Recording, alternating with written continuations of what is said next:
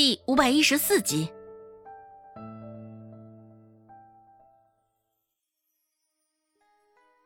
黑冠的男人说道：“哦哦哦哦哦哦，这事儿也不是我说的，是一个姓陈的老大夫说的。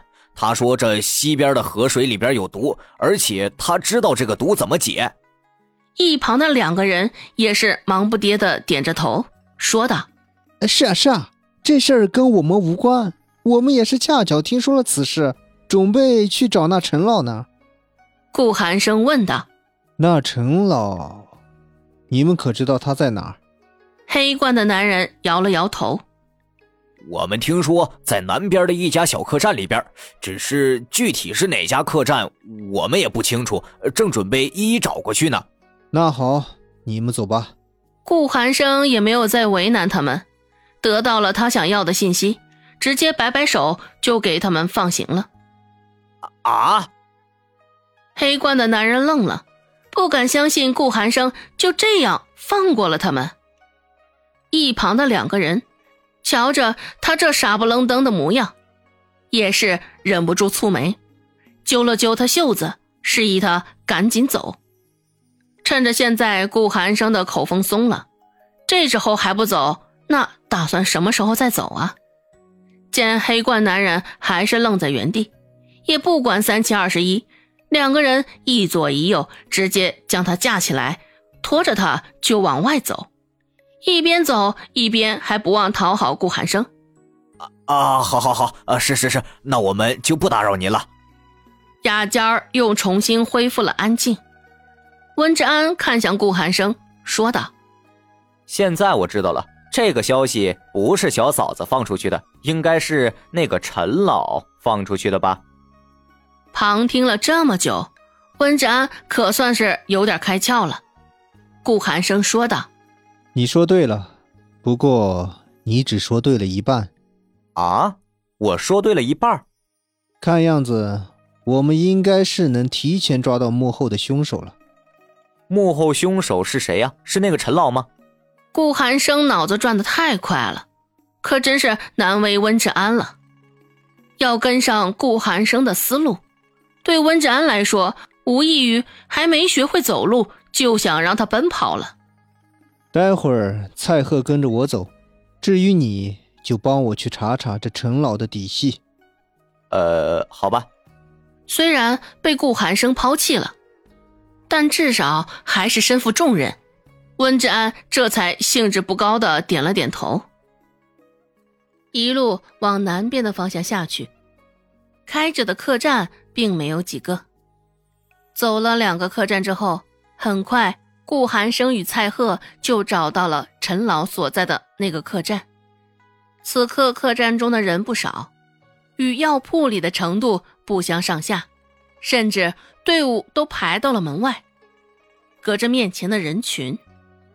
顾寒生能隐隐看到，前面的桌边坐着一个六十岁左右的老者，应该就是刚刚那几人口中所说的陈老了吧？至于现在围着的这么多人，应该是也听了散布出去的消息，慕名而来的吧？客栈被挤满了人，桌椅都被撞得东倒西歪的。只是那客栈掌柜的现在却是好脾气的，眯着眼睛，没有多说一句话，显然也是从中收了什么好处。顾寒生淡淡的扫了一眼那屋子里的人，抬起长腿就直接往里走。这时候，顾寒生倒也没有像之前仁惠堂一样耐着性子在最后排起队。顾寒生擦着人群，直接挤到了最里面。被挤得东倒西歪的人忍不住骂骂咧咧的扭头咒骂，只是扭头一瞬触及蔡贺这张脸，又瞬间消了声，只能敢怒而不敢言的让位。很快，顾寒生就到了陈老的面前，挑着眉。居高临下的看着眼前的老头子，顾寒生总觉得眼前的人有些眼熟，只是这一时半会儿的，又想不出是在何处遇到的。眼前的陈老，真是之前在仁惠堂又被董庆海扫地出门的陈老。陈老看着顾寒生，甚是亲切的说道：“小伙子，这是来看病的吧？快坐下，我替你瞧瞧。”顾寒生也没有继续站着，直接坐下，将手腕亮出来，放置在陈老的眼前。看着陈老有模有样为他把脉，顾寒生说道：“陈老既然能够知晓我们镇上的这起怪病是出于西边之水。”又能解了水中之毒，看样子你这医术也是相当的高明啊！陈老一副受之有愧的模样，说道：“高明不敢当，也不过是行走世间这么多年，经验所得而已。”顾寒生继续说道：“看样子陈老也是个有名的老大夫了吧？我竟是有眼不识泰山。”不知陈老是在哪家药铺效力？老夫不在药铺当值，也不过是一个人而已。这么说，陈老当真是更了得了，竟是比镇上这么多大夫加起来还要厉害。只是不知道，陈老是以何种手段和渠道知晓那其中出问题的是西边河水呢？陈老又是如何知道西边河水中的是什么毒？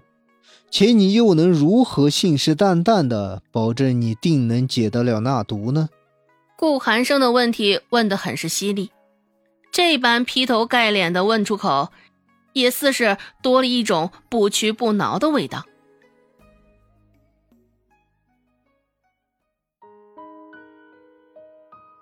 本集播讲完毕。